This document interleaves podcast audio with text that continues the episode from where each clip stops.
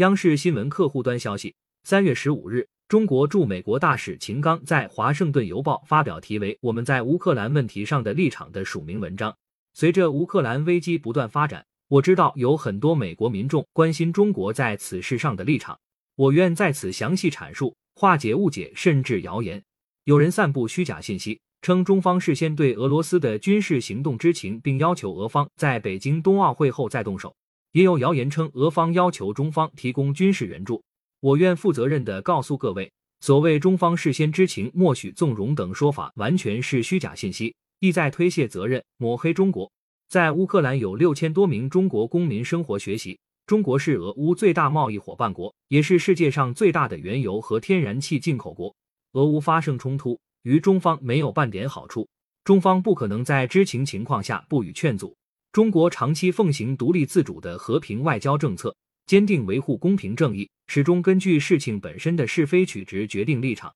在乌克兰问题上，中方态度是客观公正的，遵守联合国宪章宗旨和原则，尊重和保障包括乌克兰在内的各国主权和领土完整，照顾各国合理安全关切，支持一切有利于和平解决危机的努力。美方官员多次威胁对中国企业进行制裁，这毫无道理。战争和制裁都不可能带来和平。美方一方面寻求中方支持配合，一方面对中方挥舞制裁大棒，这是行不通的。有人把台湾问题和乌克兰危机联系起来，渲染台海冲突风险，这是本质不同的两件事。乌克兰是主权国家，而台湾是中国领土不可分割的一部分。台湾问题是中国内政，一些人不能在乌克兰问题上强调主权原则。转过头就在台湾问题上损害中国主权和领土完整。台湾的前途希望在于两岸关系和平发展，并最终实现祖国统一。中方将继续坚持和平统一政策，同时保留遏制台独的一切选项。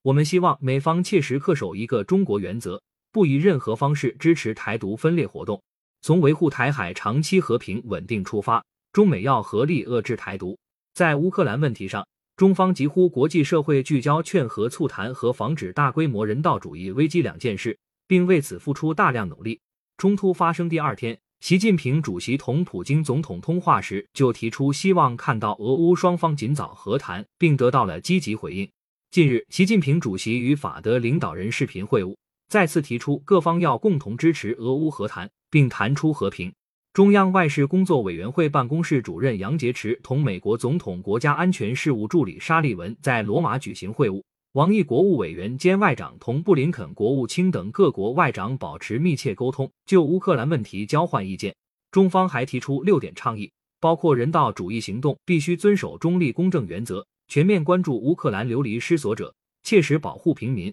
保障人道援助活动顺利安全开展。确保在乌外国人安全以及支持联合国在队伍人道援助方面发挥协调作用等。中国红十字会向乌克兰红十字会提供的首批人道主义援助物资已经从北京起运。冰冻三尺，非一日之寒。欧洲的长治久安有赖于遵循安全不可分割原则，应通过对话形成平衡、有效、可持续的欧洲安全机制。但当务之急还是尽快实现停战，保护平民不受伤害。作为安理会常任理事国和世界上负责任大国，中国将继续发出声音，提出倡议，采取行动，付出努力。中方愿与各方保持沟通，止战促和，切实维护地区和世界的和平稳定。感谢收听羊城晚报广东头条，更多新闻资讯，请关注羊城派。